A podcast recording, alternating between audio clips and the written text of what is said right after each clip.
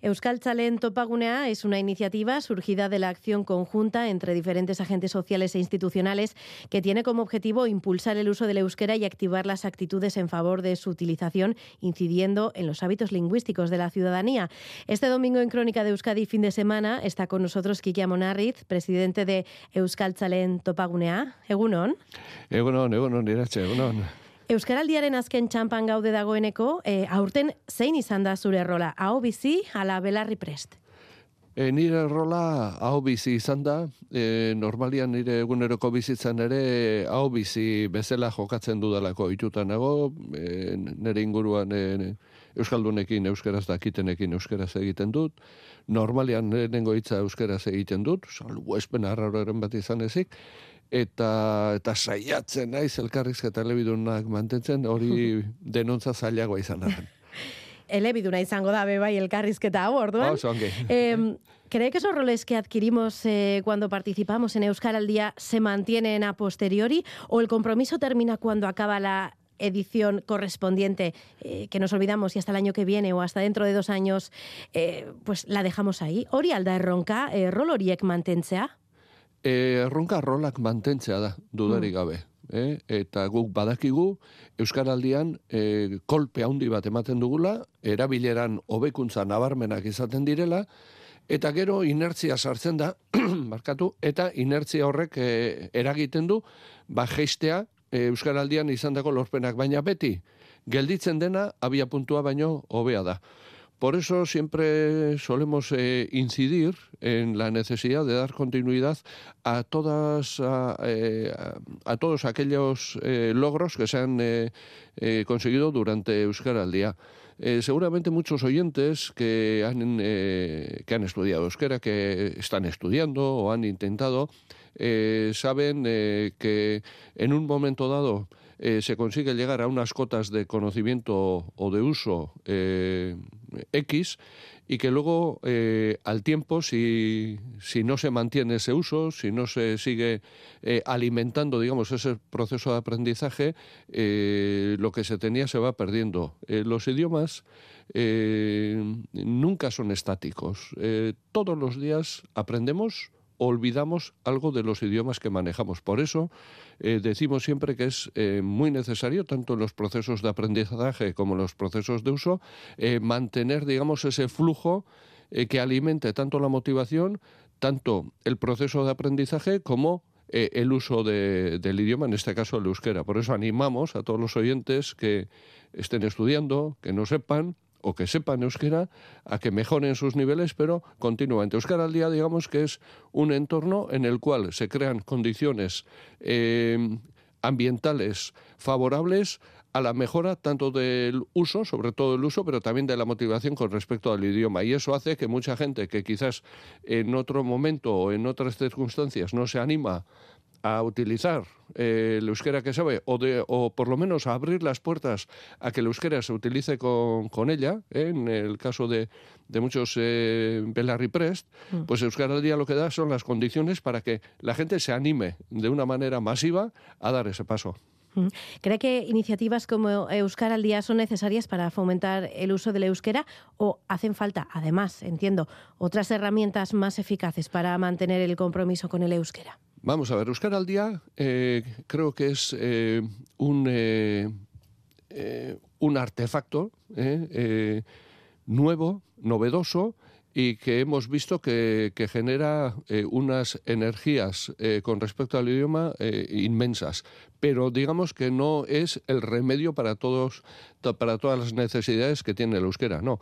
euskera al día se centra en un aspecto, que es la mejora del uso sobre todo oral, eh, a nivel de a nivel individual y también a nivel eh, colectivo eh, con por medio de los arigunes. pero digamos que Euskara al día necesita también de otras muchísimas medidas ¿eh? para que el proceso de normalización del euskera avance. Eh, se necesitan planes de euskera, se necesitan productos en euskera, se necesitan otro tipo de campañas, se necesita, un, eh, se necesita la educación, se necesita la, todos los sistemas de alfabetización, escaldunización de adultos, etcétera, etcétera. Pero sí podemos decir que Euskara al Día es eh, un ejercicio social novedoso. Eso solemos repetirlo muchas veces. Euskara al Día no es una campaña a favor del euskera. Por eso muchas veces eh, personas que, eh, que están muy a favor del euskera, pero que no tienen un nivel de comprensión mínimo, a veces se suelen, digamos que se suelen sorprender, ¿no? Pero no puedo participar. No, es que en este caso esto no es una campaña a favor del euskera. Esto es una es un ejercicio social para mejorar y optimizar las posibilidades de uso real. Lo que animamos es a la gente ¿eh? es por lo menos que llegue a un nivel de comprensión para ir poder participar en posteriores sus canaldías. Por ejemplo, cuando eh, se quiere formar un eh, arigune, que son espacios donde es posible el uso, mm, el uso del euskera en entornos naturales, sean lugares de trabajo, sean clubes deportivos, bueno, sean eh, actividades comerciales.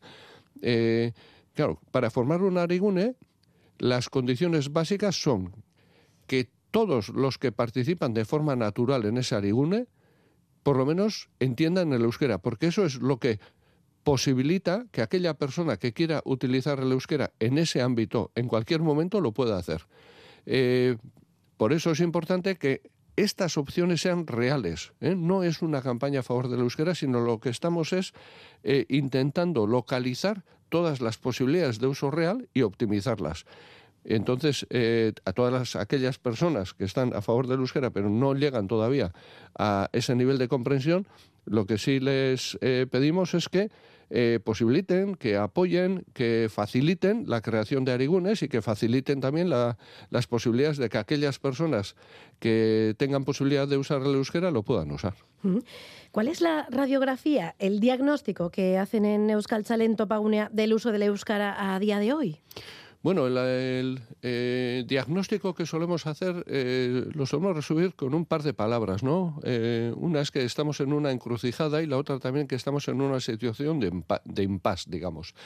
En las mediciones de uso que se han hecho en, en todo Euskal Herria a partir del 89 nos han dado, digamos, dos datos importantes. Uno es que las proporciones de uso real del euskera en la calle, eh, y esto quiere decir cuál es la proporción de conversaciones eh, en euskera en un momento dado eh, en las calles de toda Euskal Herria, en la primera medición que se hizo en el 89 nos dio un porcentaje de un 11%, que era un porcentaje que no lo esperábamos porque esperábamos un porcentaje menor, teniendo en cuenta que en aquel tiempo el conocimiento del euskera andaba alrededor del 25% en las tres provincias de Euskal Herria, eh, que el uso social fuese de un 11% indicaba que había, eh, digamos, un... Eh, un posicionamiento social con respecto al euskera altísimo, porque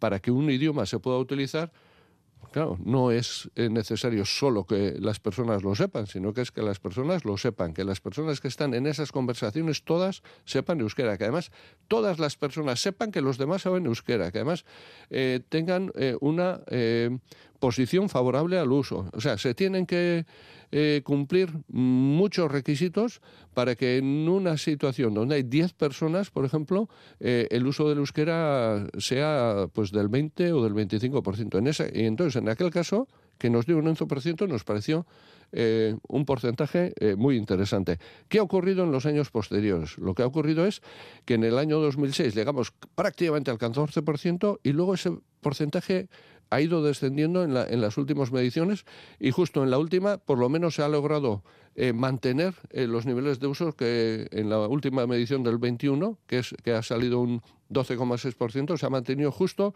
en la misma proporción que hace cuatro años. Entonces nuestra, eh, nuestra lectura es, bueno, tenemos una proporción de uso que nos, está, em, nos está dando a conocer que hay eh, una posición social favorable al uso del euskera, pero estamos viendo también que el incremento del conocimiento del euskera eh, no está trayendo consigo un aumento correlativo del uso social.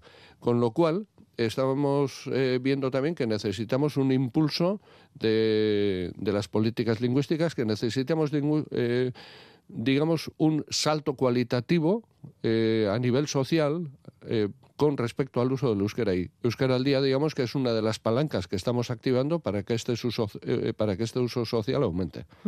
Nos llama la atención eh, que su uso empieza a decaer entre la juventud, entre la gente más joven. Eh, un informe de UEMA, Udalerri Euskalduren Mancomunitatea, realizado únicamente en los municipios donde más euskera se habla, advierte de que el uso del euskera está retrocediendo en 1991 con un 72% de conocimiento del euskera. El uso era del 54%.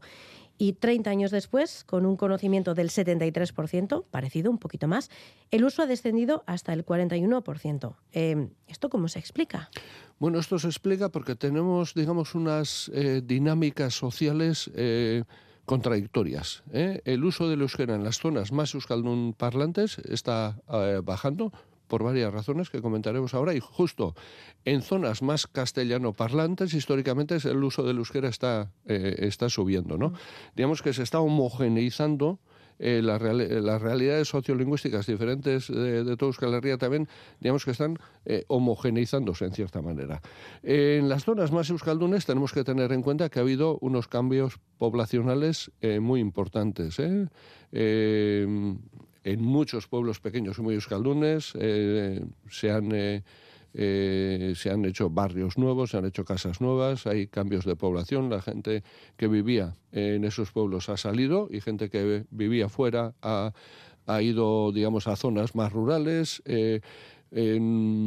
Gente que viene de fuera de Euskal Herria, de fuera del Estado, también está llegando a estas zonas, digamos que históricamente han sido unas zonas, eh, entre comillado, más aisladas. Entonces, esto está, dando eh, como resultado unos cambios eh, en lo que es la estructura poblacional de, de, estas zonas hasta ahora muy, muy euskaldunes y que está llevando a que pese a que el conocimiento, digamos, en términos generales se mantiene, digamos que es un el tipo sociolingüístico de las personas que están viviendo ahí también está cambiando. Digamos que eh, las personas que tienen como primera lengua el euskera en proporción están bajando también, eh, digamos, porque estos cambios poblacionales hacen que las personas que tenían el euskera como primera lengua están saliendo y están viniendo personas que tienen el euskera como segunda lengua o, digamos, como lengua no habitual de uso también dentro de las familias. Entonces, eh, sí, esto nos lleva, digamos, a la necesidad también de cuidar eh, estas zonas, porque digamos que estas zonas serían em, en nuestro pequeño Amazonas. Es decir, eh, son las zonas, en nosotros en Euskera le decimos Arnasguneak, digamos que son las zonas que nos dan el, ámbito o para poder respirar en euskera. Entonces creo que bueno eh, estos cambios que en cierta manera son naturales y son eh, muchas veces también normales, eh, pues necesitan también un cuidado especial. Y eso nos lleva también a, a tener en cuenta las necesidades propias que tienen estas zonas, digamos, de, em, además de poblaciones más pequeñas, tanto a nivel asistencial, a nivel de médicos, a nivel educacional, y a tener también muy en cuenta en los planes urbanísticos y en los planes de, de crecimiento que se desarrollen también el factor lingüístico. Hace ya 40 años de la ley de normalización del euskera. No ha llovido ni nada. ¿Habría, ¿Habría que cambiar algo? Eh, zeo zera aldatu beharko genuke, ala ondo dago, legea momentu hontan? Bueno, nik uste aldatu beharko litzatekela. Beste kontua da, ea baldintza soziopolitikoek aukera ematen duten aldaketa hori onuragarria izan da dinez. E, kontutan izan behar dugu, e, Euskararen legea duela berrogei urte sortu zela, eta orduko errealitate soziolinguistikoari erantzuten diola, eta orduko e, errealitate soziopolitikoak baldintzatuta sortu dela, ez? Lege horri esker, asko aurreratu dugu, e, hainbat esparrutan, ez? E, lege horrek eman zizkigun, e, eskubideak e, iztu noi, euskera egin izateko e, gure bizitza sozialaren e, esparru desberdinetan. E, legeari esker e, aurrera pen haundia izan dugu, bai hezkuntzan, bai administrazioan, edabidetan, neurria palago batean batez erazken urte hauetan, eta beste hainbat esparrutan. Baina ikusten ari gara gure realitate soziolinguistikoa guztiz aldatu dela, ez? E, legea sortu zenean, e, eskola publikoetan euskara zekiten irakaslak euneko amar ziren, egin kontu, eh? sate baterako datu bat emateagatik. Eh? Edo etzegoen euskarazko ikusentzunezko e, publikorik. Eh? Orduan, bueno, hor e, jauzi ikeragarriak eman ditugu, Baina, e, iruitze zait, e, ba, aldaketak ere hor ditugula, ez? Ezkuntza sistemari esker momentu enten, ia, ia, e, ezagutzaren universalizaziora iristen ari gara, baino hezkuntzaren legearen e, eztabaidan ikusten ari garen bezala, e, beharrezko egokitzapenak baditugu, eta esate baterako, ba hor daukagu, e, aixialdiaren edo ere formalaren e, ingurua. Nun, hogeita bostu urtetik beherako gazte e, ia guztiek esan genezake ja euskeraz badakitela eta beraz horrek posibilitatzen digu hezkuntzaz aparte arnasgune funtzional handi bat sortzea ba hezkuntzaz formalaren eremuan. Eta horri lege babes bat ematea e, importante izango litzateke. Edo adimen artifizialak ekarri dizkigun posibilitateak itzulpenen inguruan horrek posibilitatzen du euskarazko funtzionamendua ba orain arte baino asko zere errestasun handiagoarekin.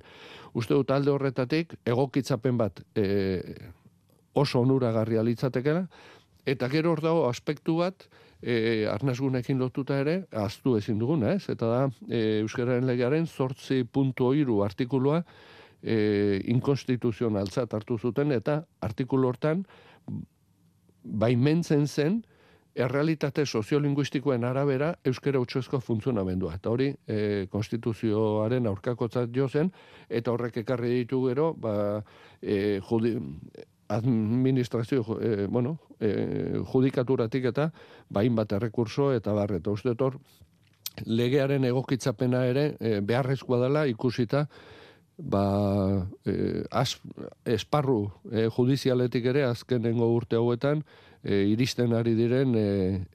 biziberritze prozesuaren aurkako. A menudo hablamos de la realidad de la comunidad autónoma vasca, pero hay otras realidades en Euskal Herria eh, bien diferentes, por ir por partes. Por un lado está Nafarroa, entre otras cuestiones está el problema de la zonificación del euskera. Por otro lado, también Iparralde, eh, porque hablábamos de Nafarroa, pero también en Iparralde hace tan solo unos días colectivos como Seasca y el propio alumnado salían a las calles para pedir al gobierno francés poder hacer los exámenes de bachiller en euskera. Así que el euskera tiene diferentes realidades en la propia Euskal Herria, que no es fácil. No es fácil y, digamos que eso también eh, digamos, pone de manifiesto eh, la necesidad de, por una parte, de una oficialización del euskera en todos los ámbitos territoriales donde se habla.